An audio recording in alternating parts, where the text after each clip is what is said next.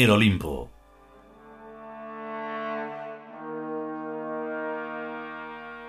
Prólogo.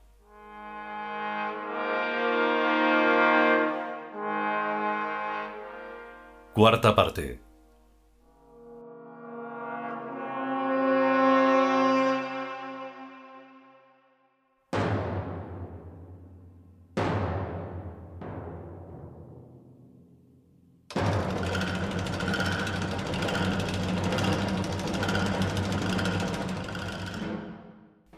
Visto como se mire, resulta que el hombre moderno no nos gusta ni a él ni a mí. A él por unas cosas, a mí por todo lo contrario.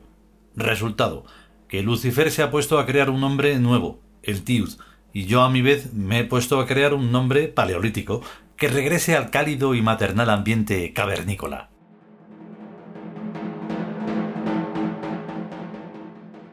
En la práctica esto se traduce asumiendo yo caracteres satánicos, como mi primo Lucifer no ha podido por menos que intuir finalmente, llevando a mis huestes juveniles a quemarse rápidamente en una orgía interminable por la ruta del bacalao y otras del mismo estilo. que se estrellen, que se machaquen, que se queden tetraplégicos o sidosos y vuelvan así sus corazones a mí y a mi Padre Dios y a mi Santa Madre, y mis cristianos tengan un amplio campo donde ir a hacer sus obras de caridad. Cuanto más izquierda, más clases pasivas, y más gente para ponerla debajo del crucifijo. Mi ideal es un hospital inmenso que limite al norte con el Polo Norte y al sur con el Polo Sur. Un hospital, un asilo y un cementerio. Todo lleno de cruces. El ideal de Lucifer es lo mismo, pero después de que yo haya terminado mi trabajo y la Tierra vuelva a quedar de nuevo vacía y convertida en un paraíso terrenal, con continentes enteros llenos de árboles y de exuberante vegetación, pero sin bichos. A Lucifer no le gusta la biología actual. A mí no sé, porque ni siquiera me lo he planteado. El imperio me escama porque significará el fin de mi reinado de caridad, de compasión y de miseria, que es lo que a mí me engorda y acrecienta a mi rebaño, pero significará también el acabamiento de la humanidad, tanto en el modo de considerarla de los antiguos como yo, como en el modo de considerarla de los modernos como vosotros. Entiéndase, para mí el imperio es el futuro en sí mismo, el tiempo devorador, Cronos, efímera y aparentemente desterrado por Zeus, Deus, Dios, durante el breve lapso histórico que dure el helenismo, pero siempre presente y al acecho. Para los humanos sapiens, Cronos, el tiempo, es la muerte, y Zeus, Deus, Dios, es los mitos y fábulas de después de la muerte. ¿Y qué hay después de después de la muerte? Los sapiens no tenemos ninguna respuesta. Esa gente del Olimpo dicen que la tienen. El imperio. Un mundo en el que los habitantes son dioses verdaderos, pues habitan en el tiempo, en Cronos, en el vientre de Cronos, en la realidad, manteniendo la conciencia de sí mismo. A la gente de Zeus, esto es, a los sapiens, les horroriza que Cronos devore a sus hijos. A los Tiud no. A los Tiud les encanta entrar en el tiempo, que no es lo mismo que entrar en el pasado. Para los Tiud, el tiempo es sobre todo y supremamente futuro, la proyección de un vector que ellos llaman Birk. No merecería yo, Jesucristo, la confianza que tantísima gente ha depositado en mí a lo largo de veinte siglos aunque a lo mejor siempre son los mismos, si no llegara a ser honesto y sincero en mis pensamientos y en mis palabras.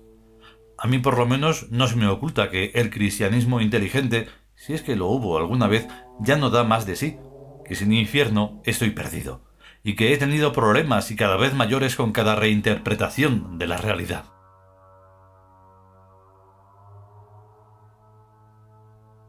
Era lógico esperar que mi reinado duraría lo que la muerte, pues yo soy un dios de muertos.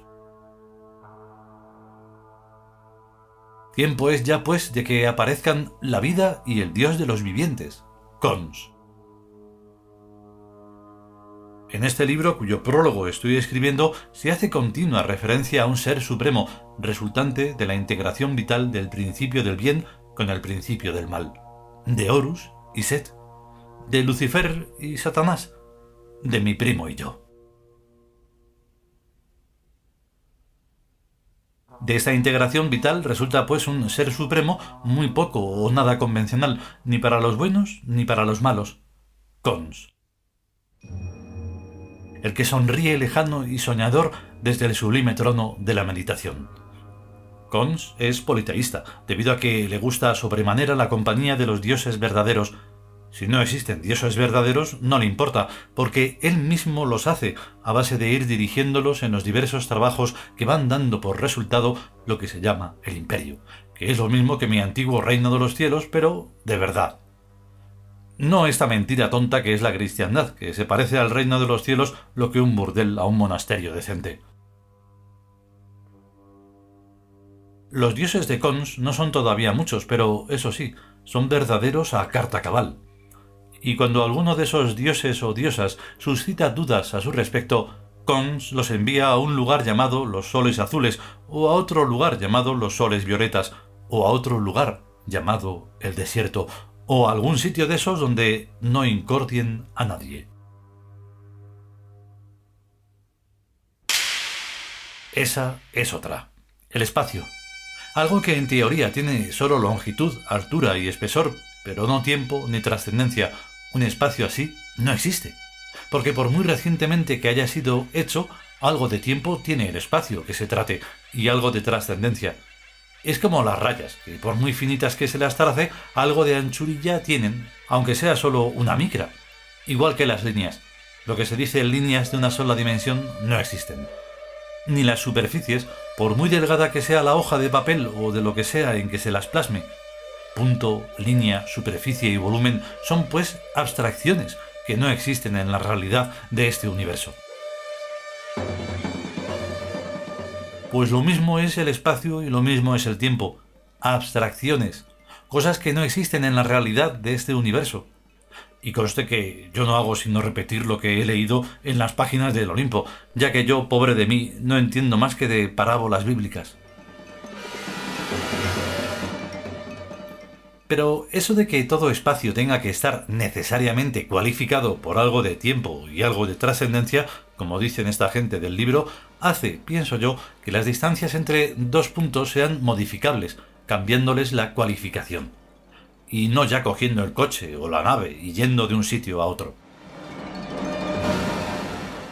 Los dioses viajan poco, vienen a decir los olímpicos, y aún así están a la vez en todas partes. Eso tiene que ser porque han resuelto un problema que aún no ha resuelto la física moderna de los sapiens. ¿Dónde han resuelto ese problema?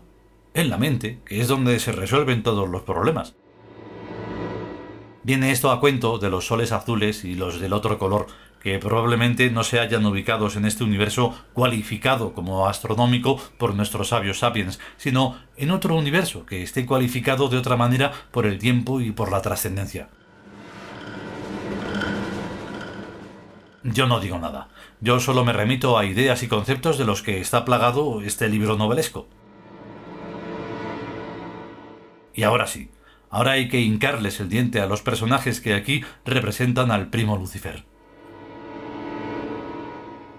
Yo no podría contar cuántos son exactamente, porque unas veces se desdoblan y otras veces se integran. Más o menos son 5, 7 o 42, según se les considere. Cuando son 5 representan a la estrella de cinco puntas, al pentáculo, el símbolo ese que da escalofríos a los aficionados al cine de terror el símbolo, no del demonio ni de Satanás, sino de Lucifer, que es otro completamente distinto, según la particular cosmología de estos olímpicos, que lo consideran símbolo del bien y de la vida terrestre asociativa, al contrario de la cruz latina y cristiana, a la que consideran el símbolo del mal y de la muerte. Cuando son siete, su símbolo es la estrella Sirio, de siete puntas, que representa nada menos que a Lucifer en persona y a todo lo sagrado.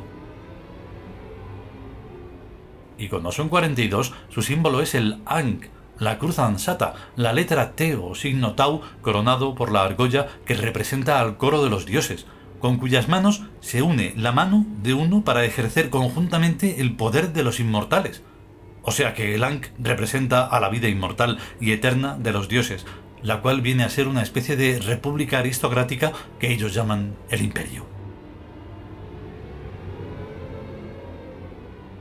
Y creo que con esto ya hay bastante prólogo para hacerse al menos una idea.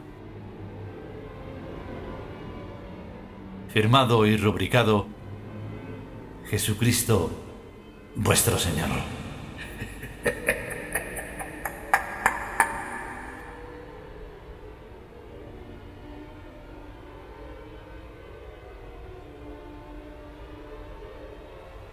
continuará.